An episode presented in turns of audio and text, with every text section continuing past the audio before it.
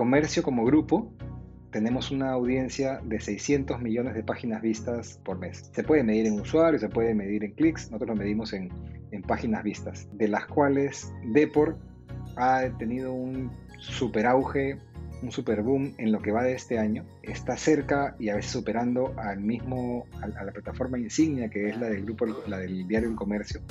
Y Depor tiene una estrategia, de, como tú bien lo has comentado, de internacionalización muy interesante. De hecho, tenemos ya Depor México, tenemos Depor Colombia, y le está yendo súper bien. Solo en México tenemos casi 100 millones de páginas vistas eh, al mes de agosto. Entonces, este, nos ha ido muy bien. nos ha demostrado que el conocimiento de, de la audiencia adaptado al contenido local funciona muy bien desde donde estés. Nuestros objetivos principales son sostener la venta del papel por suscripción y por publicidad lo más que se pueda. Somos un diario que viene con tanta inercia, tanta mochila del papel que no podemos dejarlo caer eh, a las fuerzas ocultas del mercado. Tenemos que, luchar para que se sostenga lo más posible. Y mientras tanto, acelerar lo más que podamos la venta digital, tanto de publicidad como de suscripciones. Eh, en publicidad nos está yendo, en digital nos está yendo súper bien. El papel es una lucha muy tenaz en la que creo que aprendemos cada día y salimos mejor cada día que ayer. Pero es una lucha difícil porque el ecosistema entero dice lo contrario. Sin embargo, hay todavía un público importante que valora la, publicidad impresa. Eh, y luego buscar otras formas de monetización. en, lo que hablas, en lo que comentas de suscripciones, lo que tenemos es que tenemos paywall, o sea, el muro de pago para dos diarios, para el comercio y para gestión, y muchas cosas para mirarse, ¿no? Cuando la gente, los otros colegas que no, tienen, que están en diarios que no tienen paywall, me preguntan, yo les digo, mira, es tan complejo de evaluar que mejor es probarlo en tu realidad, porque no puedes extrapolar los números de nadie. Un esfuerzo a la inversa, de los medios a las redes. Ahí donde Facebook y Google dominan, Grupo El Comercio ha lanzado Publifácil, plataforma de autoservicio para anunciantes pequeños y medianos que quieran promover sus productos y servicios tanto en print como en digital sin tener que pasar por trámites ni por conversaciones telefónicas. El comercio apunta a la internacionalización de sus plataformas, a exportar tanto sus propiedades como lo ha hecho con Depor.com, hoy uno de los sitios deportivos y de entretenimiento más visitados de Latinoamérica, y sus desarrollos tecnológicos como Publifácil, que apunta a ser un software as a service que le permite adquirir una nueva dimensión. ¿Cómo jugar frente a los grandes con posibilidades de competir? ¿Cómo estructurar propuestas que revienten el status quo? Cómo comerse aunque sea un pedazo del gran pastel publicitario que se han llevado Facebook y Google? Es Oscar Adrián Banda, director comercial de Grupo El Comercio. Yo soy Mauricio Cabrera y este es de Coffee Americano, episodio 24, temporada 2. Comenzamos.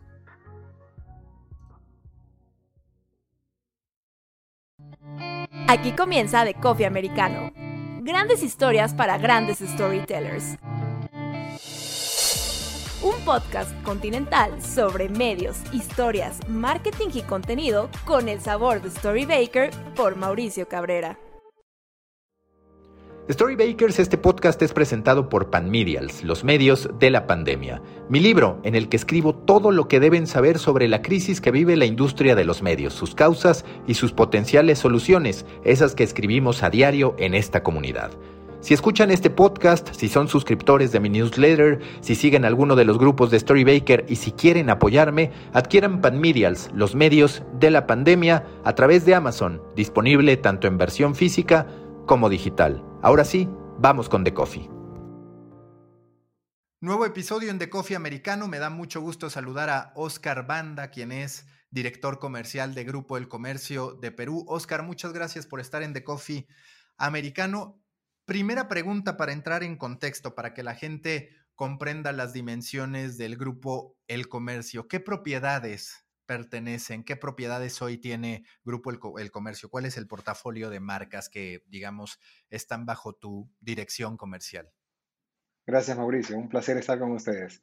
A ver, el Grupo El Comercio tiene, eh, acabamos de celebrar 182 años con su buque insignia, ¿no? Su flagship que es el Diario El Comercio es el decano de la prensa nacional. Tenemos actualmente nueve propiedades en digital, y 7 en impresa, 7 en la versión impreso. Este, tenemos una circulación promedio de unos 2. bueno, antes de pandemia eran 3,5, hoy día deben ser unos 2.5 millones de lectores diarios. Y tenemos además una, una parte muy curiosa y muy interesante del Grupo del Comercio, es que supieron construir eh, una plataforma de diarios para la base de la pirámide, donde está un diario que se llama Trome, que, Trome en peruano es como que el, astuto, el, optimizador, el, sobre todo astuto en un sentido positivo. Una mamá puede decir mi hijo es un Trome. Es un aforismo muy particular, por eso que lo explico.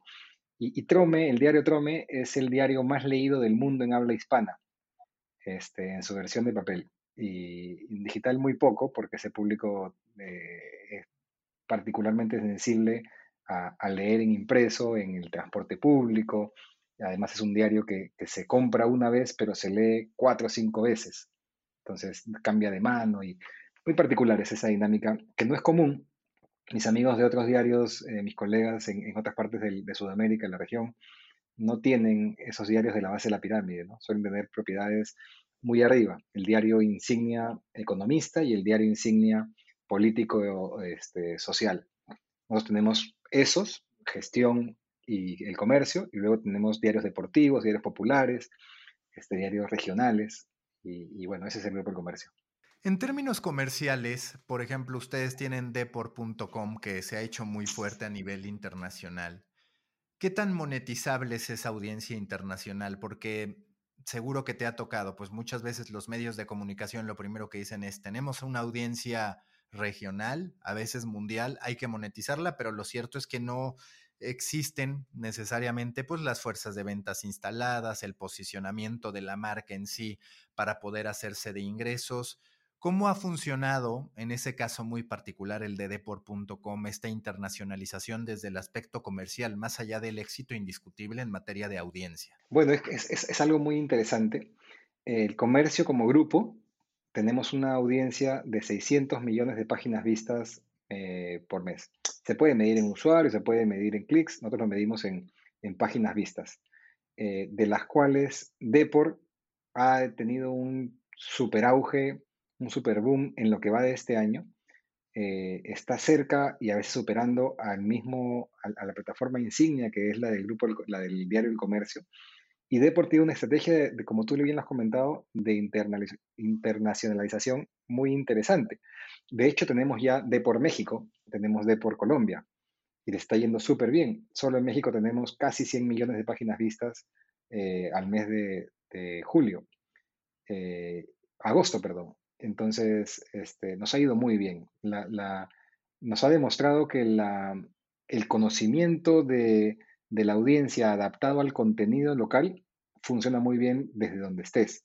No tienes que vivir en, el lugar necesariamente para poder opinar y para poder estudiar y poder dar contenido relevante, porque si sabes lo que la audiencia más o menos quiere, y la magia está en saber qué es lo que la audiencia quiere leer y cómo lo quiere leer. Qué extensión, cuántas palabras, cuánto de video, cuánto de animación, cuánto de infografía. Creo que ese es el secreto más allá. Y luego la magia de las redes sociales, ¿no? Saber cuánto es impulso de SEO, este, impulso orgánico, etcétera. ¿En qué momento ustedes se dieron cuenta de esta oportunidad? Porque digamos, en medios deportivos podríamos hablar de tres casos de globalización exitosos, al menos en lo que respecta a audiencia. Haz de España como gran referente, sin duda, marca con otro tipo de aproximación, pero también con éxito al momento de trasladarse a Latinoamérica y ustedes, ¿cómo fue que empiezan a probar el impacto que podía tener su marca a nivel internacional? ¿Y cuáles son los planes en términos de negocio para que no, sea, digamos, solo, ah, ahí está la audiencia y pues claramente puedo imprimir anuncios, sino quizás en algún punto poder tener venta directa o algún tipo de fuente de monetización, digamos, más redituable? Efectivamente, estamos buscando que haya una fuente de venta directa en cada país donde tenemos una audiencia grande. Eh, hoy día se, todo eso se monetiza por vía programática, donde ya sabes que los, los, precios son un octavo de lo que puede ser la venta directa. Y, y, a tu pregunta de en qué momento sucede esto, creo que es el año pasado cuando comenzamos a ver que las noticias de, deportes, y no solo de deportes, ¿ah? porque como has comentado muy bien el caso de AS y Marca, están súper posicionados en el, en el ámbito deportivo. Nosotros nos dimos cuenta el año pasado, a finales del año pasado, que nos había mucho lector, por ejemplo en México, que nos leía, pero no solamente nos leía en el contenido deportivo. Había otro espacio que, que, también le interesaba y comenzamos a construir contenido para ellos y ver cómo, cómo reaccionaban a la, al, al, mismo. Y veíamos que era muy bien, que estaba muy bien en cantidad de, de... Nosotros nos medimos básicamente por páginas vistas y tiempo de permanencia. Este, y, desde ahí desarrollamos la plataforma de vamos a concentrarnos en crear contenido, porque si haciéndolo espontáneamente tenemos esta cantidad de lectores, pues, y ahí hay mucho de la magia de SEO también, ¿no? O sea, una cosa es de qué hablas, otra cosa es con qué profundidad hablas, y luego es cómo lo posicionas, porque los algoritmos funcionan para que le hagas clic más fácil a la noticia que aparece más arriba. Y sobre este punto, hablando de la construcción de marca, ¿Cuál es el objetivo en materia de contenido? Porque, digamos, eso también me parece que ocurre en el caso de AS, de marca. Muchos de los lectores mexicanos dicen, ah, no sé si la calidad de AS en México o de marca en México es la misma que la que tienen de origen. Sobre todo eh, entendiendo el arraigo que tienen esas marcas, ¿no? Quizás con Depor.com es distinto, no porque no haya un arraigo, sino porque posiblemente no hay tanto conocimiento de, de lo que era Depor.com en un origen. Pero digamos, ¿cómo equilibrar la balanza entre esta cantidad, entre estos ojos alcanzados y por el otro lado la calidad que se debe tener, pues como tú dices, para tener tiempo de estancia del usuario y por el otro lado para aspirar a que esa venta programática en algún punto también se convierta en venta directa en una de las categorías, por otro lado, más competidas. Pero ojo, ¿ah? yo vuelvo al punto de que el contenido no es solamente deportivo, porque ahí vas a la calidad con que, mira, desde el sesgo de a qué equipo le fueron por color, y, qué opinaron, voy a poner tontería, Brasil y Argentina tienen un lío en la cancha. ¿Quién fue el culpable? Entonces el lector es sensible a la posición que tome el periodista o tome el, medio. Y, ahí habrá, nuestra, ahí se pone de manifiesto nuestra experiencia manejando esa neutralidad eh, editorial. Pero nuestra ventaja, te diría, o la, el gran punto de éxito que ha tenido Depor es que no estamos solamente en el, en el, tema deportivo. Hay mucho de, de, ¿cómo se le dice? Farándula quizá, celebrities, el, entorno de virales, que funciona súper bien y, parece que tenemos la magia de saber tocarlo con las pinzas necesarias para que el lector lo valore. Y ahí te, repel, te, te escapas de esta neutralidad de la línea de periodística que tiene que haber en el mundo deportivo, donde hay mucha más sensibilidad.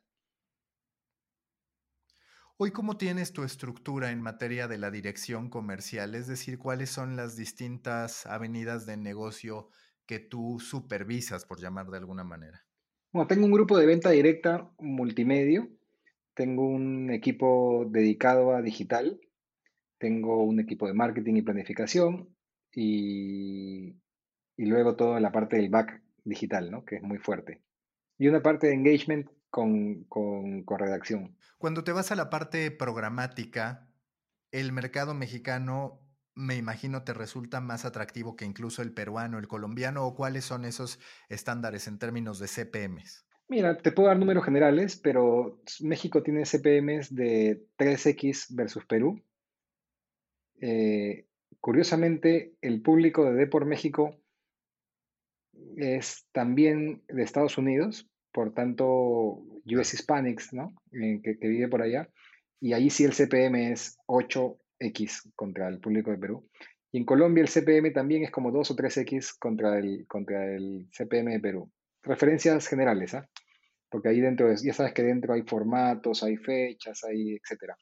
Pero comparando grandes bolsones, sí son CPMs mayores con lo cual compensa muchas veces cuando tienes un poquito de tráfico, lo, vuelves exponencial a números de, valor. ¿Cuáles son los objetivos que ahorita tiene tu área en términos del desarrollo de negocio? Por un lado están suscripciones del comercio, que digo, eso es monetización a través del lector. Acaban de lanzar Publifácil, una plataforma de la que ya también en breve te estaré preguntando, pero digamos, ¿cuáles son los objetivos que tú tienes, que tu área tiene en los distintos mercados? ¿En qué nivel se encuentran y hacia dónde van? Nuestros objetivos principales son sostener la venta del papel por, por suscripción y por publicidad lo más que se pueda. Somos un diario que viene con tanta inercia, tanta mochila del papel que no podemos dejarlo caer eh, a las fuerzas ocultas del mercado. Tenemos que, luchar para que se sostenga lo más posible. Y mientras tanto, acelerar lo más que podamos la venta digital, tanto de publicidad como de suscripciones. en publicidad nos está yendo, en digital nos está yendo súper bien. En papel es una lucha muy tenaz en la que creo que aprendemos cada día y salimos mejor cada día que ayer. Pero es una lucha difícil porque el ecosistema entero dice lo contrario. Sin embargo, hay todavía un público importante que valora la, publicidad impresa. Eh, y luego buscar otras formas de monetización. en, lo que hablas, en lo que comentas de suscripciones, lo que tenemos es que tenemos paywall, o sea, el, muro de pago para dos diarios, para el comercio y para gestión, y muchas cosas para mirarse, ¿no? Cuando la gente, los otros colegas que no, no tienen, que están en diarios que no tienen paywall, me preguntan, yo les digo, mira, es tan complejo de evaluar que mejor es probarlo en tu realidad, porque no puedes extrapolar los números de nadie. Primero, vas a tener un ingreso nuevo por suscripción, pero vas a tener mucho menos páginas vistas que monetizar, porque con el muro muchos se bajan y dejan de, entrar y navegar más páginas. Luego tienes mayor conocimiento de la audiencia, porque esos que se registran ya dejan de ser browsers anónimos, pasan a ser registrados con nombre, apellido, y documento, etcétera. Tienes datos que te dejan sociodemográficos. Entonces, esa ecuación eh, es compleja y, el momento que, lo, que hicimos el lanzamiento allá por el 2019, casi a final de año, fue dificilísimo, pero hoy nos alegramos mucho de haberlo hecho. Quién sabe, pronto hagamos novedades con los demás diarios. No tanto a nivel de paywall, pero sí de Signwell al menos. Y en términos de venta de publicidad y del tipo de publicidad, ustedes ya han visto los beneficios de tener este registro de la audiencia, porque yo eso es muchas veces lo que sostengo. Hay gente, hay eh, representantes de medios, medios como tales, que consideran que conocer a la audiencia es algo privativo de las suscripciones, cuando, como tú dices, pues quizás haya muchos que no deban tener un paywall por la naturaleza de su periodismo, de su contenido, pero sí que deben tener un muro de registro. Ya ustedes han visto el beneficio, las ventajas en términos de la publicidad que pueden servir cuando hay un conocimiento de la audiencia mayor al que solíamos tener los medios? Es que si lo miras así, la ecuación se, resume a menos páginas vistas se compensan por mayor conocimiento de la audiencia para brindar segmentación. Yo creo que ahí no te da la matemática.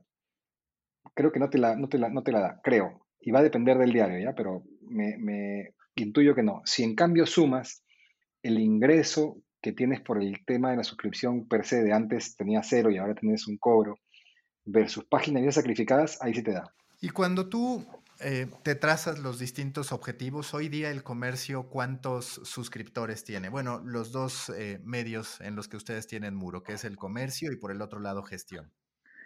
Eh, no tengo el número en la cabeza de suscriptores a la fecha, pero debemos estar hablando de 80 mil. ¿Qué aprendizajes son los que extraes de este muro de pago? Digamos, ¿qué se ha hecho mejor para ti como vendedor, entendiendo esta parte del conocimiento de la audiencia, entendiendo la posibilidad de segmentación? ¿En qué ha cambiado el discurso y qué tan confiado se siente tu equipo de ventas cuando ya existe este conocimiento contra antes, que seamos honestos, los medios incurríamos en genéricos, son hombres, mujeres de tal a tal edad, de nivel socioeconómico tal. Mira, si yo agarro una audiencia de clientes no eh, identificados y la pongo a disposición del cliente, va a tener un retorno de X. Si yo agarro una audiencia del mismo tamaño pero de clientes identificados, el retorno puede ser de 20x. O sea, los KPIs pueden mejorar en 20 veces. Sin duda, las audiencias que conoces mejor te dan mejores retornos. Lo que pasa es que estoy comparando 100% conocido con 100% anónimo. Cuando un cliente me pide una audiencia, pues agarra un poquito de conocidos y mucho de anónimo, o, o de repente alguna vez tiene 50-50, ¿no? Por otro lado, ustedes se pusieron a desarrollar esta plataforma de las que ya les hablaba, que es Publifácil, que es prácticamente una plataforma de autoservicio semejante, por ejemplo, a una que también hace tiempo lanzó eh, El Tiempo de Colombia, donde lo que se busca es, digamos, atrapar a pequeñas y medianas empresas que puedan servir sus campañas. ¿Cuál fue el proceso para desarrollar esta herramienta y cuáles han sido los primeros resultados de este ejercicio? Bueno, Publifácil es, es la verdad este, el esfuerzo más faraónico que ha emprendido el grupo en términos de venta de publicidad en los últimos años. Me tiene súper contento y orgulloso haberlo visto nacer en una concepción de, de MVP sea, de mínimo, de, producto mínimo viable hasta verlo ahora ya lanzado y con clientes. Y básicamente responde a una pregunta de, a una condición que cambió en el tiempo y que no notamos. la prensa y los medios ATL eran los únicos, no existía la venta digital. Entonces, al no ver alternativas, no te quedaba otra que pasar por un proceso tortuoso que era tener una agencia de medios, que contrate con el, grupo El Comercio, y te digo comercio por este cualquier medio, porque los enchufes, las conexiones entre los medios y los clientes, no los tenía cualquier cliente. Tú no podías entrar y decir quiero pautar mañana eh, en el diario tal o en, el canal de televisión tal, ni en la radio. Solo las agencias de tenían esas conexiones para servir la pauta, para cobrar la pauta, para medir la pauta. Entonces, cuando apareció cuando aparecieron las redes sociales y pusieron unas preciosas plataformas súper sencillas, donde tú entras en cualquier momento de la noche, cargas tu arte, ves cómo se va a mirar, te, te lo aprueban porque hay un mínimo control de calidad y luego al día siguiente comienzas a mirar cuáles son los indicadores de performance de esa pauta. Y lo puedes hacer desde 5 dólares, 10 dólares, 100 dólares, 1000 dólares. Pero tenías que cambiar tu modelo. De ser, o sea, son modelos antagónicos, mejor dicho. Nosotros que vendemos pocos tickets de muy alto valor, una página puede costar miles de dólares, este, y impresiones digitales solo vendemos por grupos grandes en, venta directa con un vendedor detrás, con una agencia de medios detrás, a un modelo como el que tenían las redes sociales, como por decir Facebook o, Google eventualmente, donde, o las plataformas en general, donde tienen todo lo contrario, muchísimos tickets de muy bajo valor. Y mirándolos a profundidad, este, y esto se inspiró mm, básicamente en, algún día que, mi esposa, que es una pyme, que tiene una, empresa de, diseño de muebles, me estaba hablando de, comprar publicidad en Facebook. Me pareció buena idea y la acompañé en su proceso y vi que era muy fácil y le dije, vamos a, a tratar de que tengas una pauta también en el comercio, porque mira, yo trabajo ahí, eso debería ser muy simple. Y lo intentó y fue dolorosísimo, ¿no? Todo era telefónico, mándame un mail, mundos antagónicos. Entonces decidimos eh, explorar cómo hacían otros diarios del mundo y nos encontramos con que, mira, el caso que nosotros tomamos como referencia fue el de The Guardian. The Guardian tiene una plataforma, pero solo digital, en, Inglaterra y, y, desarrollada con un software a medida hecho por terceros. Nosotros exploramos comprar una plataforma similar, hablamos, eh, nos aproximamos a ellos, pero su plataforma era solamente para digital, nosotros queríamos que tuviera también la oportunidad de publicar en print y decidimos hacerla in-house.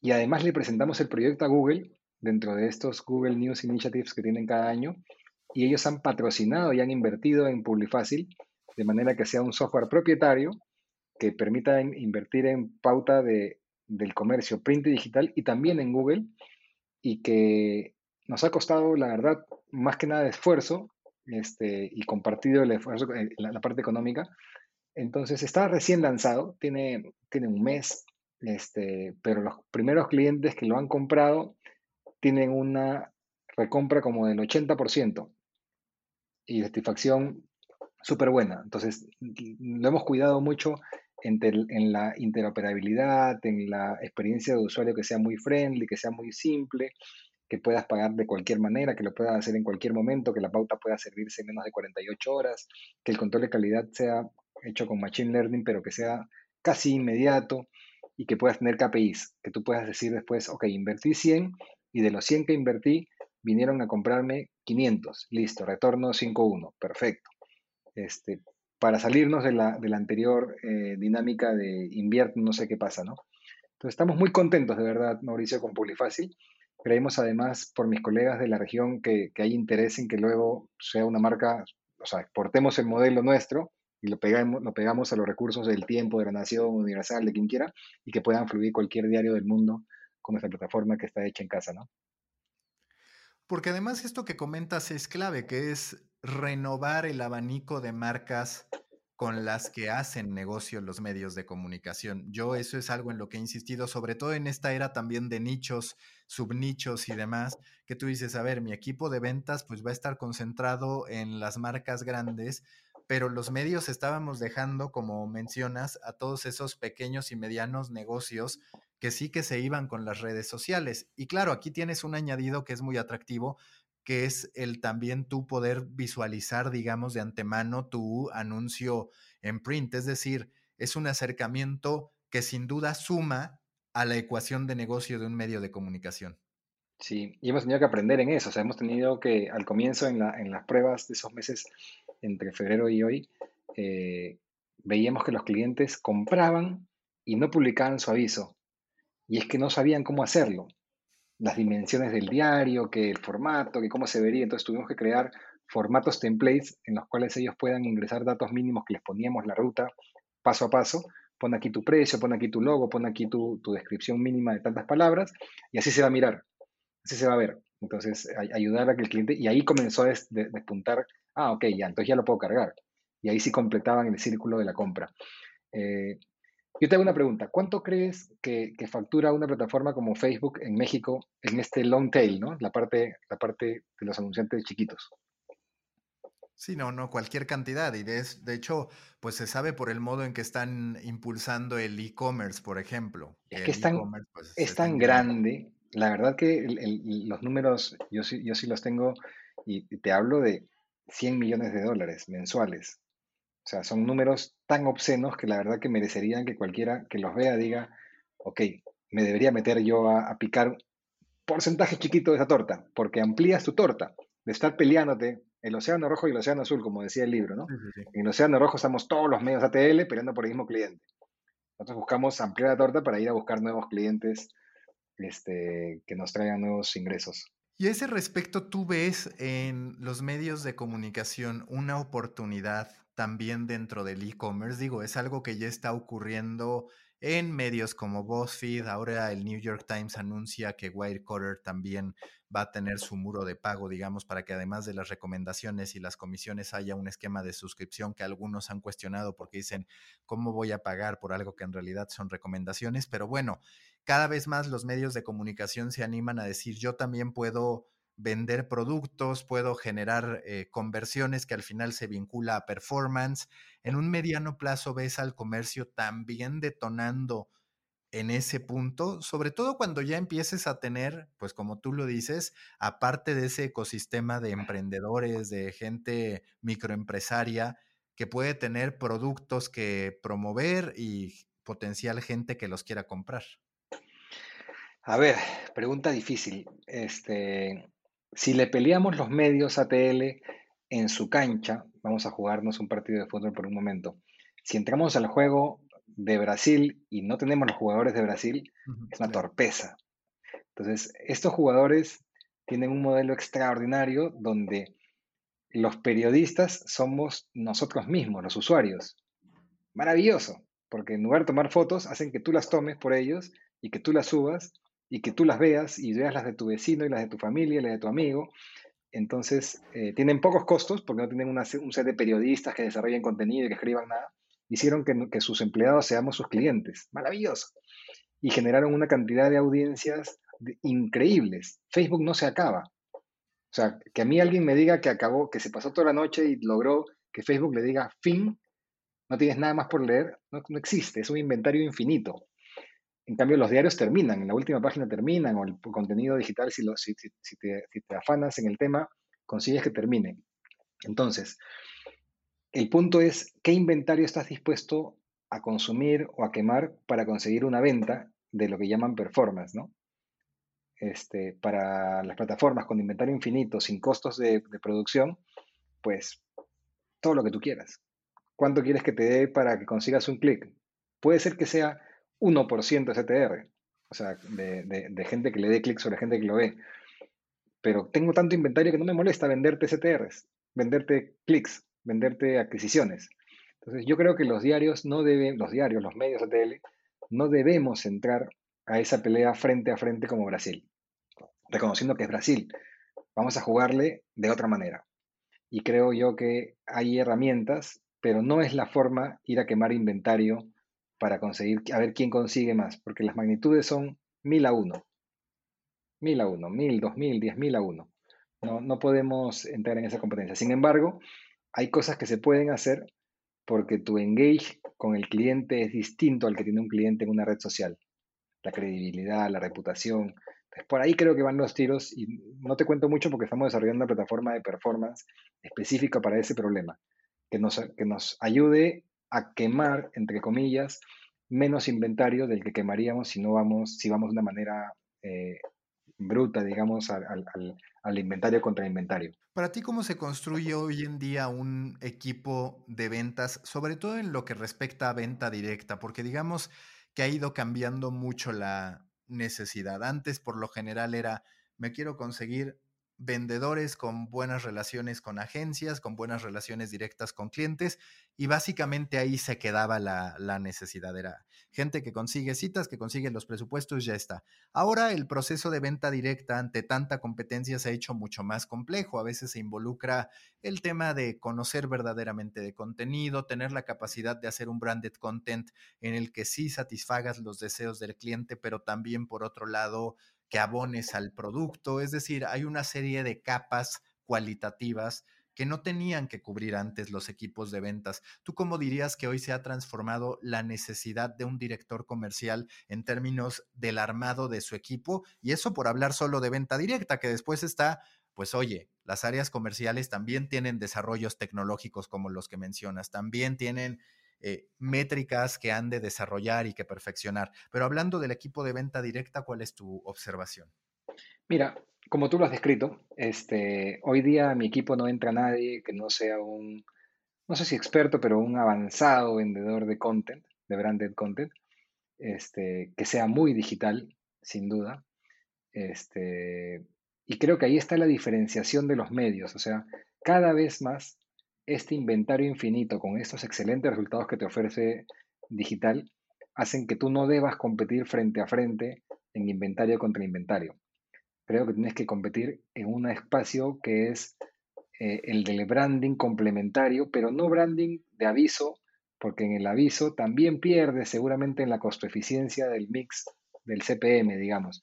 Entonces, el branded content es el refugio en el cual los grandes grupos españoles, los grandes grupos americanos se han, refugiado, que valga la redundancia. Este, si tú cuentas historias, que es algo que los medios sabemos hacer muy bien, los periodistas viven contando historias de lo que pasa en el día a día, de un día para el otro, con una profundidad, con un conocimiento de la audiencia, de lo que es la programación neurolingüística, qué palabra usar, qué contexto, cuánta extensión, con qué profundidad tocar un tema llevado a la cancha del cliente. Quieres lanzar una cerveza, quieres lanzar un auto. que yo voy a contar la historia de tu auto. Tu auto es híbrido, tu auto no contribuye, no, no, emite eh, contaminación, tu auto, eh, no sé, mil cosas que, puedan explicarse y que no se pueden ver en un billboard o que no se pueden contar en un aviso de, de radio o de televisión. Entonces, creo que esa es la fuerza de ventas, la que tiene que estar antes la fuerza de ventas, antes de que apareciera el digital, yo no estuve y sería, sería mezquino al decir que, era más fácil, pero sí que sé que había mucho de quiero anunciar y las opciones eran menos, así que tenías cola de clientes.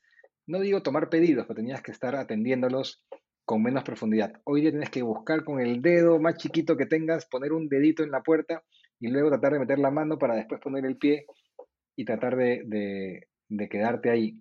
Y eso se logra, creo yo, con la profundidad del, content marketing solamente. Una de las últimas preguntas en este episodio de, de Coffee. Hoy, ¿cómo se dividen las distintas fuentes de ingresos, eh, tanto en el área comercial, digamos, como también sumando suscripciones para Grupo El Comercio? En términos de porcentajes. Yo no tengo responsabilidad este, sobre la parte de suscripciones, así que por eso te, te hablo en números gruesos. En publicidad sí. Eh, en general, pues te diría que, son bastantes, son bastantes mitades. O sea, la parte de ejemplares más suscripciones eh, suele ser el mismo tamaño que la parte de publicidad y la parte de publicidad se divide la mitad en print, la mitad en digital, la parte digital se divide la mitad en programática, la mitad en venta directa. Son, son, un mundo de bastantes mitades, así que es muy fácil llevar las, las magnitudes.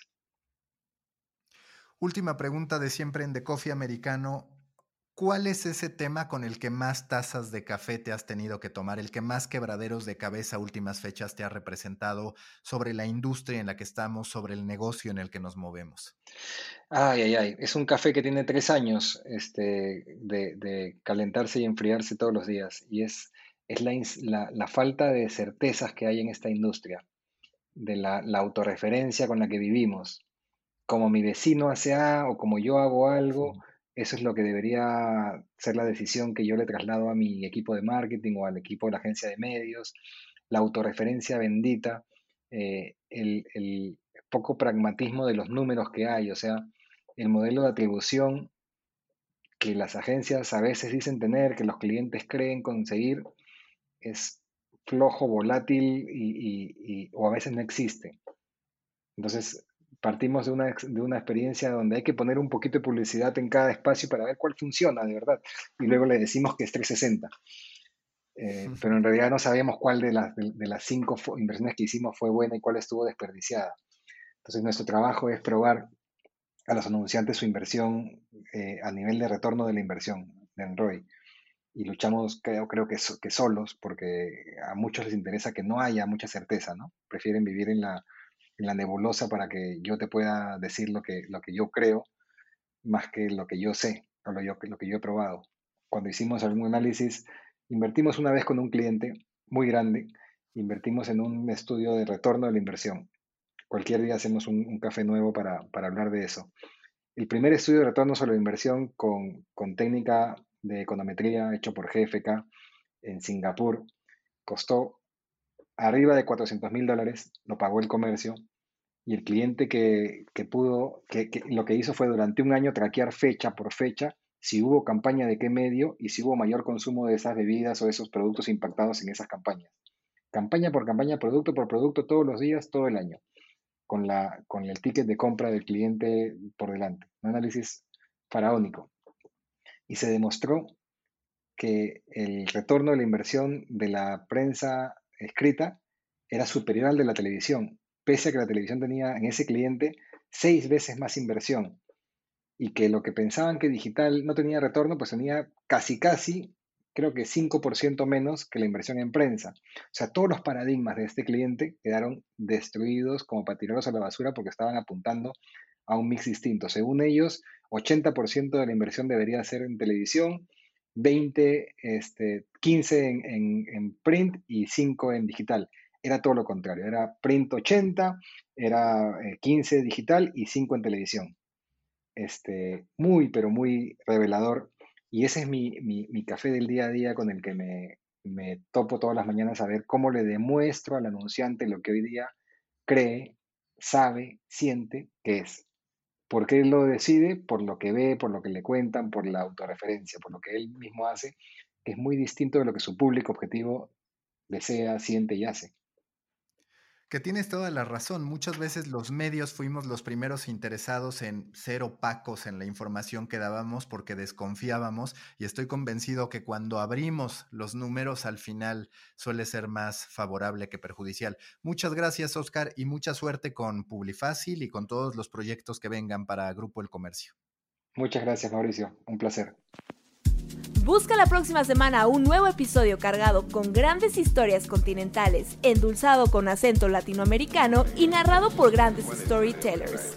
De Coffee Americano, un podcast de storytellers para storytellers. Un podcast de Storybaker por Mauricio Cabrera.